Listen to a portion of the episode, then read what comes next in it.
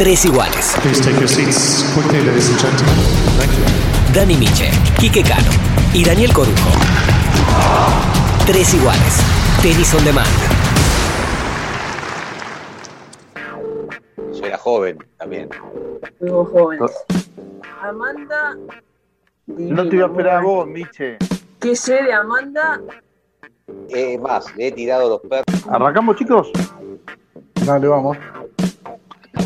Este es un nuevo episodio de Tres Iguales, nuestro podcast, donde nos tomamos un tiempito para hablar de tenis. Tiempito que por ahí no tenemos ni Quique, ni Dani, ni yo en nuestros medios, y que sin embargo nos damos el gusto de hacerlo aquí con todos ustedes a través de las distintas plataformas. Creo, creo, y esta es una opinión personal, Quique, Dani, que vamos a hablar con la tenista que más lindo jugó en el circuito femenino de las chicas argentinas después de Gaby.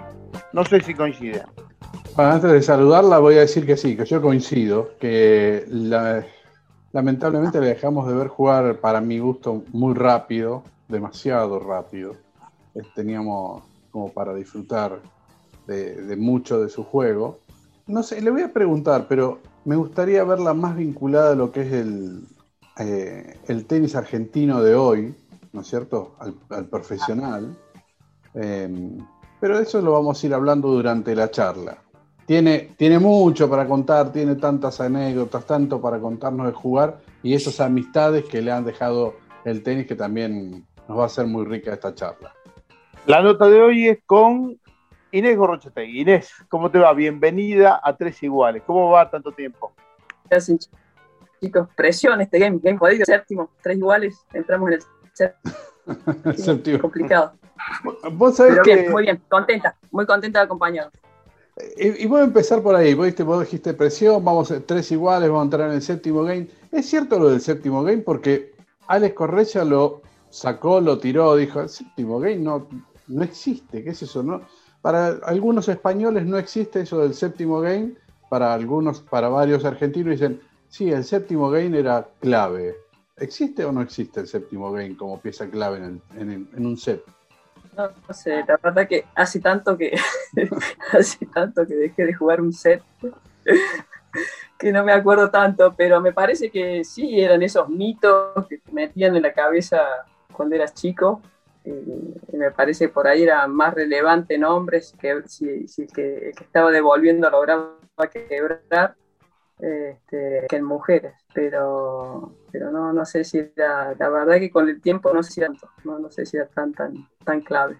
Contanos un poco, Inés, aquella época tan chica, con una mano delante y otra atrás, literalmente, con Omar Carmelo, aquella, aquella carrera, aquellos sueños. Sí, fueron, a ver, con, con, el, con el tiempo los ves, yo siempre tiendo a co- a acordarme de todo lo, bueno, tengo, tengo como, como recuerdos así positivos, muy positivos, fue una época muy linda, de, miles de experiencias, de viajar mucho, de empezar a conocer otro, otro mundo, de abrir la cabeza, duras en, en- en muchos aspectos, dejar a mis viejos, yo me fui a, Buenos Aires, ahí esa época que estaba de Abar Carminati, eh, me fui mm, con, con 16 años, dejé mis viejos, mis hermanos, el cole, eh, y, era con, con pocos recursos, digamos, era tomando, me acuerdo, tomando trenes, la época que viajaba con, con Leonardo Lerda,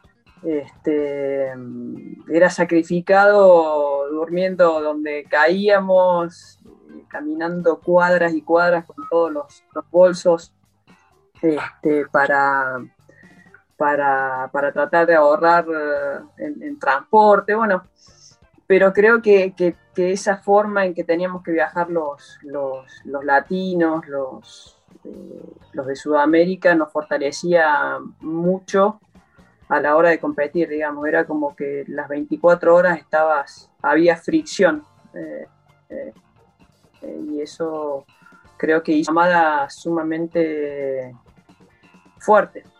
¿Cómo, ¿Cómo armabas el.? Porque costaba viajar, no sé, equipar- eh, eh, haciendo una equivalencia con, con los costos de hoy. Pero, ¿cómo se armaba el presupuesto en aquel momento? ¿De dónde salían los recursos? ¿Cómo, cómo hacían esa ingeniería financiera? Mira, las, las giras de Junior, varias fueron, algunas, no, había tantos equipos nacionales que fueran como, como en los últimos 10, 15 años que los chicos en general salen con, o con el grupo de ITF o con, o, con el grupo de la asociación, los, que están arriba.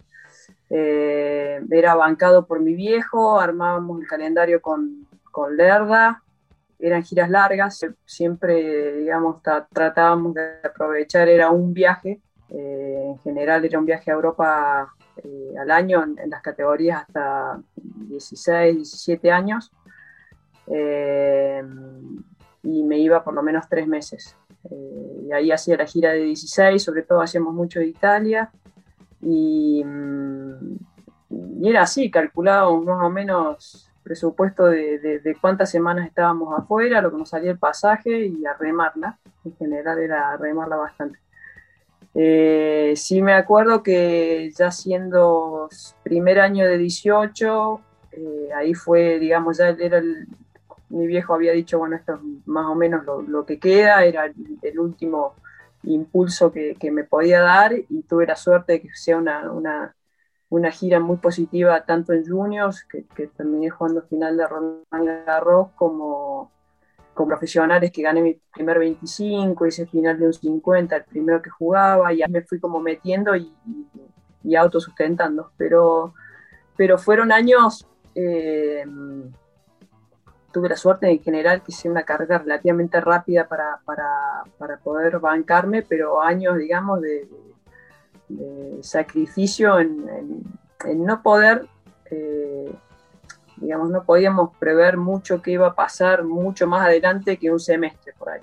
Eh, teníamos idea de qué queríamos jugar, pero no jugué nunca Wimbledon, no jugué eh, en Junior, ¿no? No jugué nunca el US Open, no jugué el Abierto de Australia, digamos, eso era un poco por falta de, recursos. Sí íbamos al Orange Bowl a, fin de año.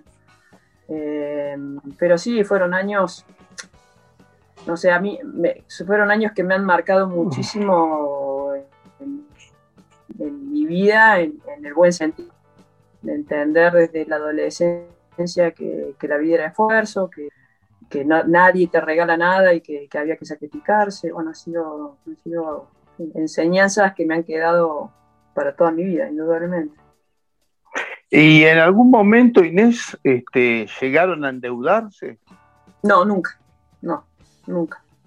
No, por suerte no, y justamente es por, esto que te digo, que tuve la suerte que en el momento en que, a mi viejo se le podía llegar a complicar, que, estábamos pensando en algún sponsor externo, eh, eh, justo en ese momento fue cuando despegué que me metí dentro de la 100 y, ya ahí pude, pude bancarme yo más o menos a los 17, 18 años. Eh, eh, en esa época creo que no había tantos tampoco como hubo en alguna época, ahora no sé muy bien cómo, cómo están las cosas. No, sé, no, había se escucha mucha... sponsors disponibles. Te, te, preguntaba Inés, nos escucha mucha gente joven y nosotros que, que vivimos esa época ya como periodistas, que para mí, es una opinión totalmente personal, fue la época gloriosa del tenis femenino, esa década de los fines de los 80 y casi toda la del 90, con todavía Navratilova y Chris Ever jugando increíblemente, algo de Mandikova, algo de Sukova, y después apareció, bueno, Steffi, Mónica, Gaby, Arancha, Las Maleva, este, Amanda, que fue tu compañera, que fue top ten, y Miko Date. Digo, ¿cómo, ¿cómo era esa época? tantas jugadoras y tan buenas, ¿no? Sí, el, top ten, la, particularidad que tenía que el top ten no se movía prácticamente. La 1, 2, 3 y 4 eran, en esos 10 años que jugué el circuito, variaron mucho. Este, y el top ten era muy sólido. Hernández, Conchita Martínez. Fue una época, digamos, de, grandes tenistas, Mónica Celes, eh, Gaby, era era muy difícil meterse ahí, digamos, era como que, en los cuadros, viste, por ahí podías imaginarte hasta, hasta cuartos y si estabas jugando muy bien y a partir de ahí era una carnicería. Este, y, no sé, yo a mí me, o sea, te repito, pasa el tiempo y me acuerdo de las cosas como con mucha más positivismo, alegría. Tuve la suerte de haber formado parte de, del circuito en esa época. Y Argentina era, como decís vos, era fue la época gloriosa de, del tenis argentino. Eh, indudablemente éramos, yo creo que en algún momento éramos 5 o 6 dentro de las 100, muchas dentro de las 50, había obviamente la cabeza liderando esa, esa, esa acá. Eh, y, hacía, se hacía todo mucho más fácil eh, de lo que le ha resultado por ahí a, a, Podoroska, a Bocio, a estas chicas que digamos han estado mucho tiempo en, un circuito, en circuitos más chicos, más duros, con, muchos años de, incertidumbre. nosotros creo que todas nos, como que nos fuimos apuntalando, nos ayudamos. ¿Fue más duro, ¿Era más duro en esa época o, pensás que es más duro ahora meterse en el circuito? No, ni idea. La verdad que, son, son tantas las variables de, cada época que, digamos, ¿no? es muy difícil poder comparar una época con otra. Creo que, que a nosotros nos ayudó muchísimo el envío de Gaby que estuvo siempre, digamos. Yo desde que empecé a jugar, Gaby ya estaba arriba. Eh, y ese espejo era, era positivo, al tenis femenino le daba bola a la prensa, eh, digamos, pues no sé si tanto los dirigentes en algún momento, pero, pero, pero el solo hecho de tener una tipa tan arriba y, después las mortales que éramos Flor Labat, Mecha Paz, Pato Tarabini, todas esas ¿viste? Le iba pasando algo bueno a una y le pasaba algo bueno a la otra y así, yo, creo mucho en el contagio, eh, muchísimo en el contagio, que es por ahí lo que no han tenido las, las chicas en cantidad en, a partir de esa época, digamos, después de los 90, de los fines de los 90, no ha habido cantidad que, que se puedan como retroalimentar. Este, pero comparar poco con otras es bastante, me, resulta bastante complicado porque no, no son, son, son situaciones y momentos muy distintos. El mundo de hoy es absolutamente diferente, absolutamente diferente. Eh, hemos en, otros capítulos de Tres Iguales hemos hablado con Florencia, con Mercedes, eh, con María José Gaidano, con muchas chicas argentinas, tenistas argentinas muy exitosas, con la Nera Suárez. Eh, y la pregunta que le hacíamos siempre a todas es, ¿y qué pasó después? ¿Por qué no hubo, nadie tomó el testimonio? Obviamente estuvo Paola Suárez, después estuvo Gisela Dulco, eh, Clarisa, que bueno, tuvo muchas lesiones, jugó muy poco, pero que, fue una buena jugadora. Pero ¿por qué ese efecto contagio no se dio como sí se dio en el tenis de varones? Eh, ¿Son las leonas las culpables? ¿Es el poco desarrollo? son, camadas también, ¿no? explica Italia, explícame Italia ahora con seis varones en el top 10 y hace un par de años mujeres por todos lados en el top 50. me parece que son, son, son momentos, son, son camadas por ahí de, de, talentos de distinta índole, algunas teníamos más, más facilidad en, algunos aspectos de juego, otras en otras. Eh, pero me parece que son, son, son camadas. Eh, Paola fue top 10, número uno de, dobles, agarró la última parte de la camada nuestra y ella inició su, propia era, con, ahí también con, con, Gisela Dulco que coincidió.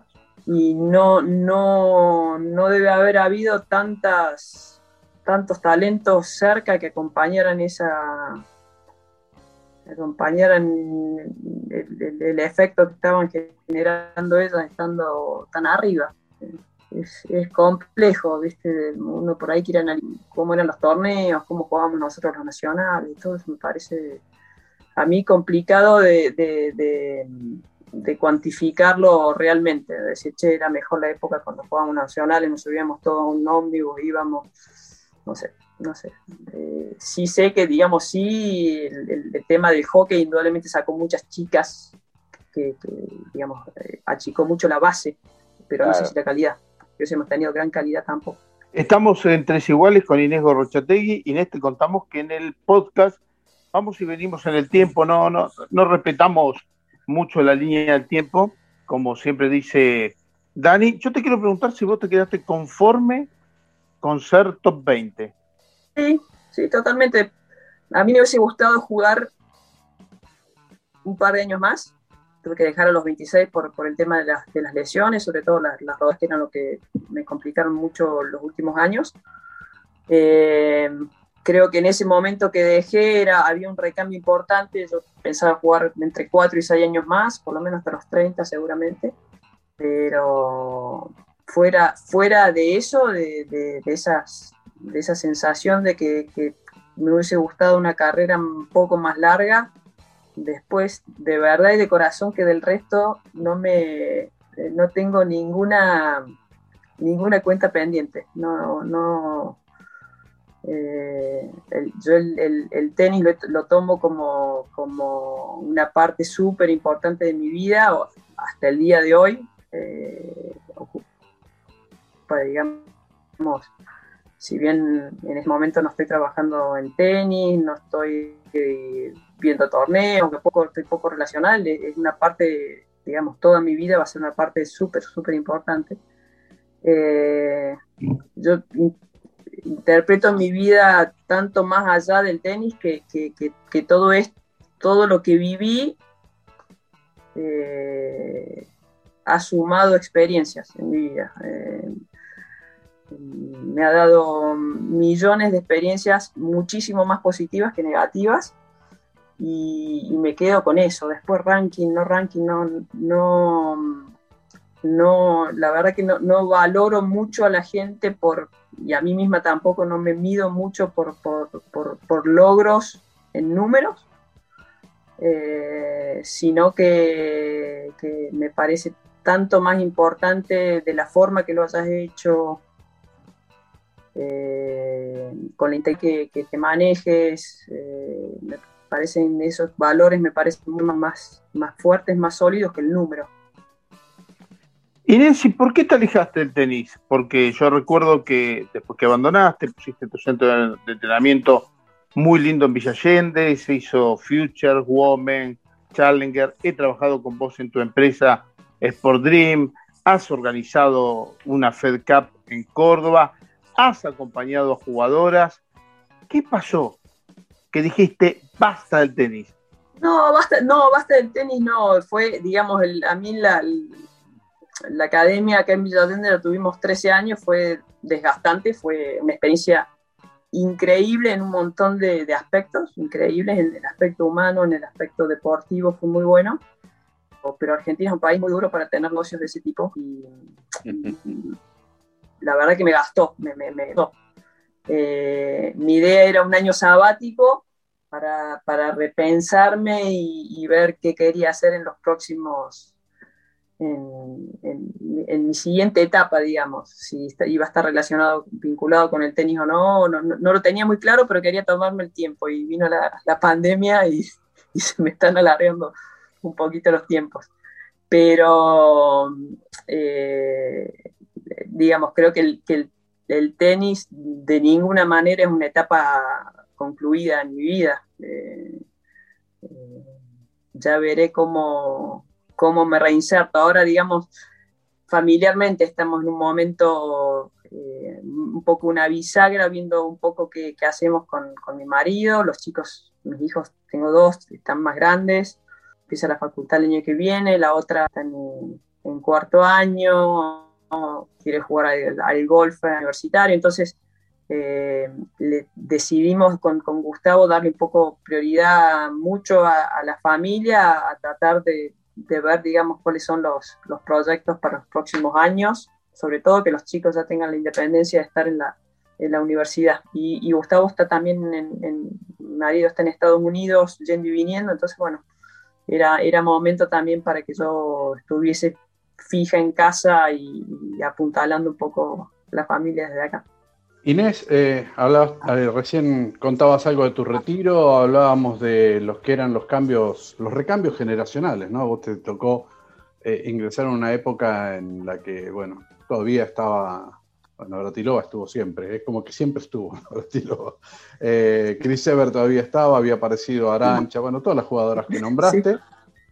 Sí. Y, y te tocó un, también, sobre el final de tu carrera, un recambio generacional, ¿no? Que son las que abrieron este siglo prácticamente, eh, a puro palo, creo yo que marcaron un cambio en lo que fue el tenis femenino, ¿no? que se jugaba de una manera, para mí tenía mucho más estilo, mucho más vista, eh, era más táctico y se empezó, se empezó a los palazos, a veces simplemente buscando potencia y, no sé qué, otra cosa, a veces, ¿no? Pero digo, eh, eh, primero, ¿el US Open fue tu último torneo? El US Open fue el último, con las Williams. Exacto, por eso, porque ahí perdiste en dobles con las Williams y eh, con Esbereva, perdiste en singles, en eso. Y con Esbereva en singles, sí. Exactamente, y justo fue ese recambio, ¿no? ¿Cómo, cómo fue, cómo viste no lo anterior, sino ese, ese momento del recambio, ¿no? ¿Cómo veías a las Williams, ese, ese momento, digamos, del, tenis de potencia que entraba en el tenis femenino, que tal vez eh, Mónica Celes haya sido la, precursora antes, ¿no? Sí, Mónica Celes, Lindsay Davenport también. Mm. Lindsay Davenport era, se pegaba muy, muy fuerte a la pelota, muy, muy fuerte. Y vinieron las Williams y, y sí, fue, fue un cambio un cambio tremendo. Eh, me parece que, la que más podía adaptarse de la vieja camada a, ese juego era, era Graf, seguramente. Eh, hay un partido que les recomiendo ver en algún momento cuando puedan, que es Graf contra Venus Williams en Wimbledon, en cuartos de final del 99. Eh, y ahí ves, digamos, ese choque de las dos generaciones que, que es con Venus. Este, y a, un nivel de velocidad de pelota y de pelota que era que no se veía con, que no era muy normal y después empezó a ver como esa, esa velocidad se empezó a tomar como ese estilo de juego agresivo y, a todo nada empezó a tomar preponderancia. A mí, digamos, obviamente me, me, me, divierte ver un poquito más de mano, ¿no? Justin Enan, Clijsters, me, me, divertía ver mucho más ese tipo de jugadoras después cuando, empezó el, nuevo siglo, la seguía un poco más a ellas que, a estas, digamos, que, jugaban tan franco, tan directo. Eh, pero bueno, ¿quién puede negar de la, de la eficiencia de, una Serena Williams, de Venus, de, de ese tipo de juegos? Eh, Inés, Steffi fue, eh, vos tenías buena relación con Steffi, me acuerdo, nosotros la odiábamos porque le ganaba siempre a Gaby, entonces no la podíamos ni ver, pero hoy, este, eh, a otra distancia, estamos hablando por ahí de, para la más grande, no sé, por ahí con, peleando con Abratilova, Serena, pero ¿cómo era Steffi? ¿Cuán buena fue Steffi? Y está, debe ser el top 3, ¿no? para mí ese top 3 es Navratilova, Steffi y Serena. Son esas tres las que. Eh, eh, si bien Chris Evert tiene la misma cantidad de, torneos que, que Navratilova, que son 18 Grand Slam, si no me equivoco, me parece que, la época, que Navratilova abarcó una época, generó un cambio muy fuerte, digamos, modernizó el tenis a nivel físico, a nivel de entrenamiento, eh, me parece eh, que, son esas tres las que, las que yo nombraría, por lo menos las que he visto. No sé, por ahí le preguntas a, alguien que haya visto eh, a Billy Jean y te dice también que está, pero me parece que, son, que son estas las, las, tres. Y Steffi era una tipa con un grado de, de competitividad altísima, una autoexigencia muy, muy alta, que no la he conocido en ninguna otra persona, en todos los aspectos de su vida, digamos. Entonces, eh, para ella era muy natural, muy natural competir a, alto nivel, bajo presión, era muy, muy natural. Odiaba perder, que los grandes jugadores, esa es otra cosa que he notado, que, los muy grandes odian perder, odian mucho más perder que, lo que disfrutan ganar. Eh, bueno, esas eran las cosas que, las, llevaban, digamos, a, ese nivel tan, tan alto. Vos fuiste, o sos amiga eh, de Steffi, no, sé cuál es la relación ahora, es este, la madrina de una de tus hijos, ¿no? Es la madrina de, de, Sí, sí, sí. Sí, sí seguimos ¿Y cómo nació esa amistad? No sé, la verdad que no, no sé, nos hicimos muy amigas los últimos años del circuito, los dos últimos. Este, la hemos mantenido al día de hoy, nos vemos, nos vemos cuando podemos, nos hablamos todo el tiempo. Eh, pero no, no sé, no sé cuál fue la qué, cuál fue la afinidad o el momento. En algún momento jugamos algún doble juntas. Se fue dando, se fue dando bastante natural. Eh, personalidades bastante parecidas en muchos aspectos. Este, sí, hemos muchos años. muchos y se han visitado. Eh, me acuerdo que contabas anécdota de alguna visita que, hizo, ¿no es cierto?, ella con, con Andrea ahí a, Córdoba, ¿no? En, Buenos Aires nos vimos con Andrea, cuando él estaba jugando las exhibiciones. Cuando estaba jugando una exhibición en, en, Chile, si no me equivoco, y después vinieron para acá. Eh, yo he ido varias veces, fuimos a Machu Picchu juntas, hemos hecho algunos viajes divertidos. Y cuando fueron a Machu Picchu, ¿la gente las reconocía, la, rescataba, decía, uy, este, este figuraba o algo así? ¿O pasaba, se ponían un sombrero, se disfrazaban, hacían algo? Sí, porque había pasado también poco tiempo. Fue en el, fue en el 2000, había pasado poco tiempo.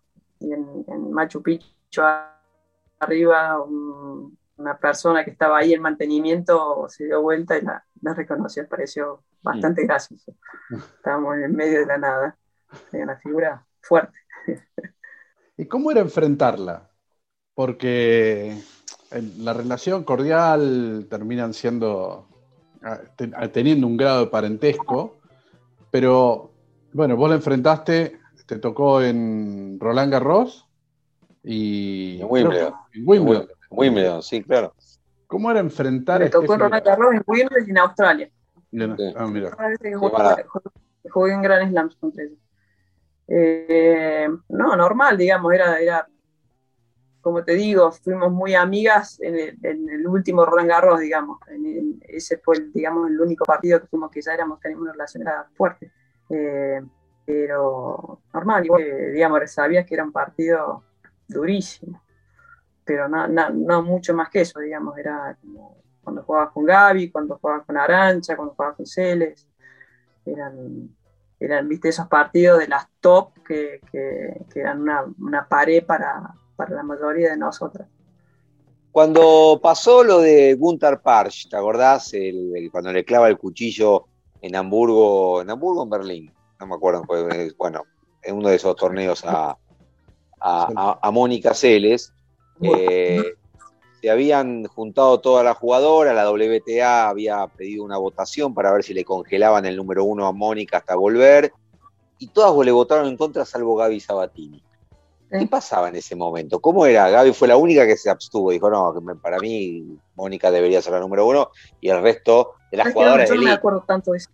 No, me acuerdo, no me acuerdo tanto. La verdad que no me acuerdo tanto de esa época. no me acuerdo de ese momento tan sí, sí del shock, sí de, estábamos en Roma nosotros si no me equivoco, y del shock de lo que había pasado, de la situación, pero no me acuerdo tanto del, post, de toda esa, toda esa parte, no, no, no, me acuerdo tanto, no sé, no sé si formé tanto parte de, las discusiones, me parece que no. Mecha, Mecha es la que se acuerda de todo.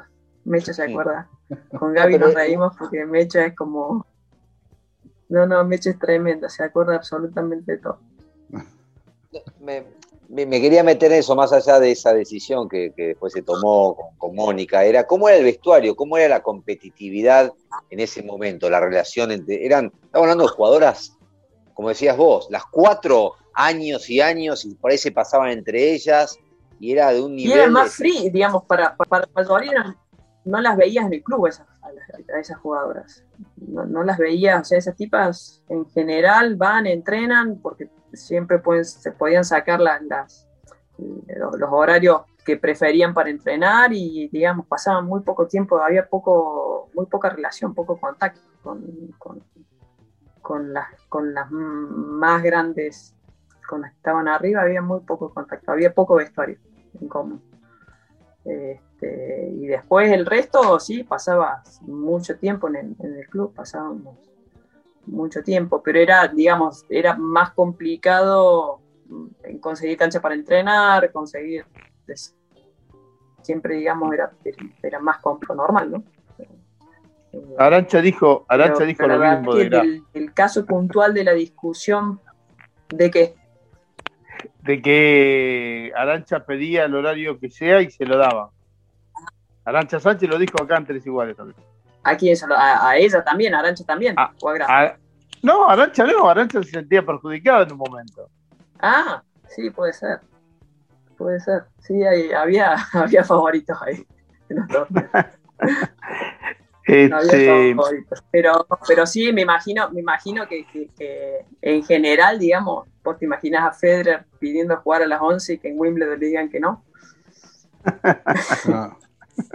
Eso, te, eso te agarra la planilla y dice, poneme acá, acá, no me voy a jugar de noche, así me jugar de día. Sí, normal, digamos, son los tipos que venden, que eso, yo nunca renegué porque, porque, digamos, era lo que generaban esos jugadores era abismal era abismal. Contra lo que generábamos el resto, era abismal.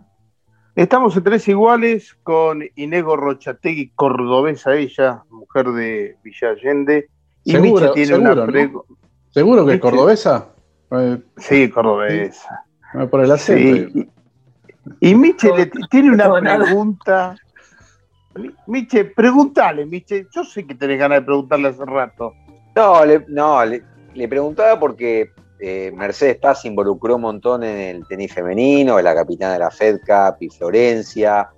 No, no te dieron ganas, no sé, te, propusieron, este, creo que tenés mucho para aportar, eh, tenés mucha experiencia como jugadora, como formadora y demás. Sí, es, es como te dije antes, el, momento, digamos, era fines del, 2019, fue cuando, cuando cerramos la academia. Eh, mi idea era parar todo el 2020, después pasó lo de la pandemia y ha ido corriendo esa fecha. Eh, ¿Qué y cómo? No sé qué voy a hacer con, con, tenis, pero, pero seguramente me voy a involucrar, sin, sin duda. Eh, pues hablamos con, hemos hablado mucho de este tema con Flor. ¿Ah? Está con una manija bárbara, Mercedes. Mecha es impresionante lo que está haciendo ahí también con, con Flor desde adentro de la asociación, eh, pero lo de Mecha es fuera, eh, fuera de lo común en el sentido de, eh, a ver, ella tiene resuelta un montón de, temas, su familia también la está apoyando muchísimo, con su hijo, con Gaspar, pero pero las ganas, el entusiasmo que le está poniendo fuera de la seriedad de todo lo que sabe, de, que, es indudable, pero el entusiasmo que transmite, le está transmitiendo a las chicas, el sentido de pertenencia, eh, creo que va a ser un, cambio bastante grande para el tenis femenino. Eh, lo de Carle en la, en la Fed Cup me echa para unos días acá en casa, eh, antes de, de, que fuese la Fed Cup, y lo de Carle, la actuación que tuvo no fue, no fue casualidad, tuvo muchísimo que ver con, todo el trabajo que hizo Mecha desde hace, desde que es capitana de la Fed Cup y, durante esos, esos torneos que jugó, estaba todo el día pendiente, las la llama, las mimas, la, es fuera, la verdad que fuera de lo común en ese sentido, de involucrarse tanto eh, digamos, sabiendo que económicamente no le rinde, que a ella no le importa nada, ella va para adelante, quiere, quiere hacer algo distinto con el, con el tenis femenino, quiere hacer su aporte y, y es sumamente valorable. Y, el hecho de que eh, Florencia dentro de la asociación también ayuda muchísimo, también la veo con, muchas ganas de, tirar para adelante. Y después está Medina Full, con Majo Gaidano, digamos, hay un montón de, de, ex tenistas muy, muy involucrados con el juego. Inés, ¿cómo, cómo evaluas la, aparición de Nadia Podoroska? Yo a Nadia la vi de muy chica, eh, en la época, digamos, que, que Nadia jugaba los torneos de 10.000, 25.000, todo ese inicio lo, lo, viví de cerca por, porque yo también viajaba con Sofía Blanco, con Carlita Brusés y con, esa camada, con Anita Marcour. Eh, y, a Nadia siempre se la veía distinta en, el sentido de, una de la seriedad, la convicción que tenía, que muchas de las otras chicas no tenían también, pero, pero Nadia tenía mejores resultados. Era como, era mucho decidido en la cancha. Yo pensé que iba a saltar mucho antes, la verdad que pensé que parte iba a lograr meterse. Eh, pero bueno, ahí hay cuestiones de maduración, cambio de entrenador, digamos, lo, logró ajustar varias, varias cosas que ella necesitaba hacer y, la verdad que me encanta lo bien que le va, porque es una tipa que se, lo merece, como tantísimas otras que, no, que no han tenido esa chance, pero, pero nadie es una tipa eh, muy, genuina en su amor por el tenis con, con, pocas trabas le veía yo. A muchas otras le veía muchas trabas anímicas o de entorno. O de, yo a ella la veía como, como muy, muy enfocada en su, en su camino y, me parece que tenemos jugador ahí top. Bien, también ahora medio un cambio de generación, me parece que lo, va a poder aprovechar para meterse más todavía.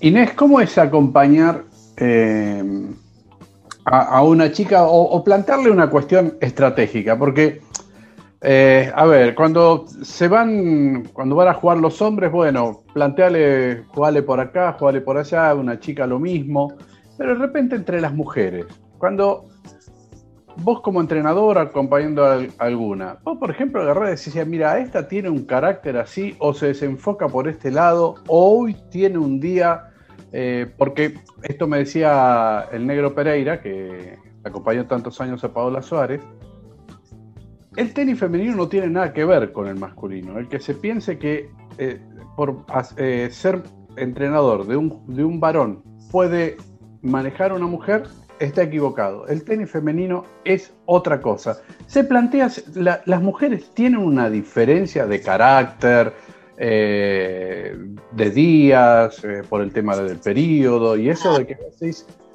a esta jugale así. Me parece que es. Yo, yo, yo coaché varones y, chicas, juniors, ¿no? En los dos casos. Eh, e inicio de profesionalismo, digamos. Sí, la, con las chicas es todo mucho más emocional, ¿no? Tenés que manejar muchísimo más, mucho más, estar mucho más atento a esa, a esa Eh, por ahí los chicos se cagaban igual cuando jugaban, pero, pero tenía, era, era como por ahí un poquito menos complejo la diaria, el, entrenar, con quién entrenás, toda esa parte era un poco más, más fácil, más directa. Las chicas tenía que estar un poquito más, más atenta en, tratar de enseñar y estabilizarlas eh, desde lo emocional mucho más, en, varios detalles. A mí me gustaba, eh, anímicamente sí, a mí me gustaba mucho trabajar con, los chicos en la parte mental, meditación y todo eso. De, hecho, hicimos en el club mindfulness, las chicas sabían meditar, los chicos sabían meditar, lo hacíamos siempre antes de entrenar es algo que yo sigo haciendo diariamente. Me parece que eso es una, una ayuda, digamos, si yo cambiase algo de, lo que hice de chica, sería agregar esto, sin ninguna duda. Eh, son herramientas que, que, te dan una, estabilidad emocional que, el deporte y el alto rendimiento te lo quitan, te, te desequilibran bastante, ya sea por lesiones, por ganar, por perder, por por, por, por, viajar, por los cambios horarios, digamos, te, te, desequilibran mucho. Eh, y, es algo, una herramienta que, en la que realmente creía muchísimo cuando, cuando estaba involucrada con los chicos y de hecho una de las mejores cosas que, que, me pasan es cuando sigo, sigo, otra cosa, sigo muy en contacto con los chicos que entrenaban conmigo. Uh ya son chicos de de 23, 24 hasta 16, 17. tenemos un grupo ahí que cada tanto nos felicitan por los cumpleaños. Y hay varios que me dicen que siguen meditando. Y eso me parece, de, las cosas que les puedo haber dejado, me parece una de las más, mm, de, de las mejores, digamos, de la, de la curiosidad por, por, por buscar también esa pata de- en el trabajo que hacen, este, que no solamente tenga que ver con, con- con pegarle a la, a la bola y, y ponerse bien de físico, sino que trabajar mucho en, en- en lo mental, en, en mejorar su concentración. Creo que o sea, cuando me cuentan que lo están haciendo, la verdad que me, me- me- me gusta porque creo mucho, digamos, creo que es importante. Con Inés hablamos de su carrera de single, no hablamos de la de dobles. Ella fue top 10 en dobles. Ha llegado a final de Grand Slam, ha ganado siete títulos. Preguntale ¿Cuál vos, que- Corujo, no se animó Miche, preguntale vos. No se animó Miche, no se animó Miche. Miche Todo está con enamorado. Amanda. Todo con Fue una- Amanda, que era mi amor imposible. Era el amor Con imposible Amanda, de Amanda con Amanda, la verdad que- sí. La verdad que con Amanda, no, el primer torneo que jugamos fue en Italia, en Taranto, y lo ganamos. No nos conocíamos prácticamente, ella ya estaba en el circuito, yo empezaba recién a jugar ese, ese tipo de torneos, lo ganamos. Y tuvimos un par de años buenísimos. Después ella se volvió muy buena en single, y me tiró el doble al diablo. Tuvimos años muy, muy masters en, en- en Madison Square Garden, en, en- Qué lindo. hicimos US Open, semi en Roland Garros, varias, un par de veces. Y jugamos, no- nos, nos, nos complementábamos con Amanda Barro. Y después jugué, jugué alguna vez con Gaby, jugué con, con Arancha, eh, pero eran. Con Mecha. eran, eh, Con me Mecha la presión de, de las tan buenas. Jugué con Yo, Mecha, con- con Pato Tarabini, Sí, Con Mecha ganó título, creo, ¿no? me encantaba. sí, sí. ¿Cómo? ¿Con Mecha ganaste título o no? Con Mecha ganamos uno en Brasil, si no me equivoco. Ajá. ¿Y cuándo, cuándo empezó Inés la- el calvario de las lesiones? Muy jovencita, rodillas. muy joven. La, la primera fue, la primera serie fue la muñeca en el 92, Sí. en, en Roland Garros, eh, que había clasificado para, para ir a, a las Olimpiadas, que eran las Olimpiadas de España, que era mi sueño máximo estar en una Olimpiada y, y- y no la pude jugar. Esa fue la primera. Y después tuve varias, sobre todo las rodillas fueron después, pero fueron, fueron, fueron marcando y después te van marcando mucho psicológicamente también, ¿no? Eh, ya Y ya la- no es solamente el aspecto físico, sino que psicológicamente pegan mucho. Ese tipo de lesiones son, son, si bien son lesiones físicas, tienen que ver con la parte psicológica, es un tema genético, es un tema que la preparación en ese momento no era tan profesional como ahora. Muchos jugadores nos decían, por ejemplo, Gaby Marco nos decía que la generación de ellos, de La Peña, Marco, Pedro Roldán, David, se re- retiraron jóvenes porque la medicina deportiva todavía no era tan avanzada, que hubieran, en esta época hubieran jugado mucho más. Sí, segura, seguramente, y creo que también las cargas que, que, que, que son altas, muy, muy altas, digamos, creo que eh, venía de la escuela esa de Pérez Roldán, de Lerda, digamos, de, de- de entrenadores de, de muchas horas de cancha, de mucho físico. eh, Te rompes. me acuerdo haber jugado un partido con Merillo Fernández de cuatro horas y pico, en, creo que fueron cuatro horas en, en Australia y salir de la cancha y ir a entrenar una hora y media más. O sea, esas cosas indudablemente van, van generando van generando un desgaste. en- lo, lo mío siempre fue articulaciones. Nunca tuve lesiones musculares serias, ni, ni, Ujú. ni óseas, siempre fue de, de articulaciones. Eh, pero después está indudablemente el factor psicológico, digamos, cuando empezás a, a- a tener esa seguidilla y estás, eh, me imagino del potro, digamos, eh, y estás todo el tiempo rehabilitando, fisioterapeuta, eh, y mi mente también se te, se te mete en la cabeza. Eh, y hay una parte, digamos, donde, donde es una delgada línea entre cuán lesionado estás de físico y cuán cuánto tu, tu- cabeza, digamos, no, no logra eh, no logra sanarse, digamos, en el sentido de volverse competitivo de vuelta. Hay, hay una mezcla seguro, seguro. A ver, a ver, Inés, se lo preguntamos a, a, Clarisa Fernández en su momento, yo lo estuve, eh, y los chicos también lo hablaron con, con Leo Lerda, que, es un, tipo que hablamos muchas veces. Muchos dijeron, no, Leo Lerda la rompió a Inés, Leo Lerda la rompió a Clarisa. ¿Qué opinás de esa gente que dice eso, Inés? Es, es difícil opinar. A ver, trabajé con chicos de esa edad y los entrené distinto. Digamos, no, no, no, no creo en, en, tanta esa metodología, a pesar de que era exitosa, digamos, entre comillas, exitosa. No, no, no, no, me, va, no me va tanto es, esa metodología tan dura. Eh, pero, pero bueno, son, son formas, eran, digamos, Leo cuando empezó conmigo era un tipo que no tenía experiencia, eh, era, era, un entrenador de, un club, digamos, pero no tenía tanta experiencia, digamos, fuimos creciendo juntos dentro de los torneos junior internacionales, me refiero así por ahí a nivel nacional, pero los torneos junior internacionales y los este, y después en el profesionalismo. Eh, yo, entrené con él casi 10 años.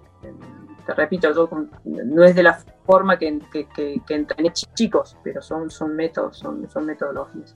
Tuvimos lesiones similares con Claricia, digamos, y dejamos a edades similares también. Te llevo, te vuelvo al doble y, me voy al doble con Tarabini, porque ya nos han contado alguna anécdota con Tarabini que ha sido muy graciosa jugando dobles. Eh, ¿Cómo te llevabas con eso? ¿Cómo era la relación? ¿Cómo, cómo es jugar con Pato Tarabini, una, una chica que era muy divertida fuera de la cancha y que a veces te salía con alguna cosita adentro también? ¿Cómo era eso y, si te acordás alguna anécdota con ella?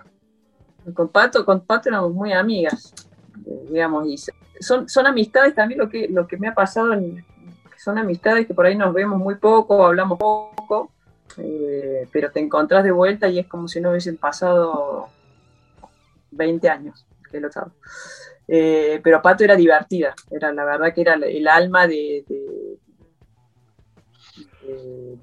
los grupos, la tipa que te hacía reír siempre. Este, eh, sumamente talentosa, muy talentosa y, el doble lo entendía increíblemente bien, tenía una mano que te, volvía loca, digamos, si te tocaba en contra era durísimo, era durísimo.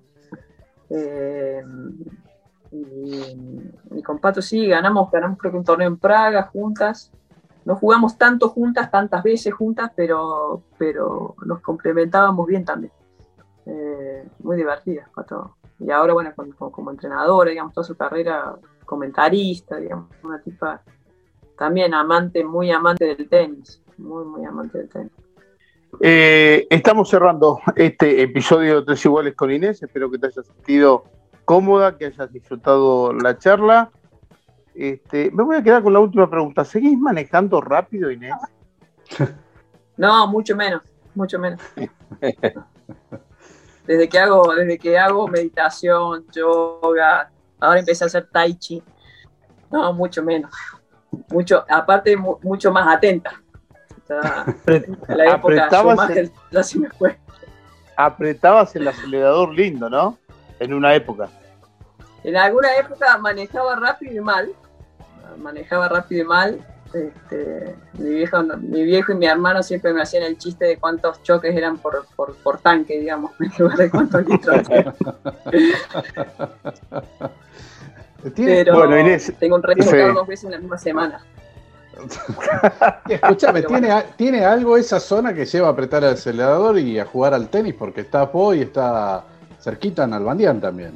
Los dos comparten las cuerdas. Ese se ha pegado varios palos.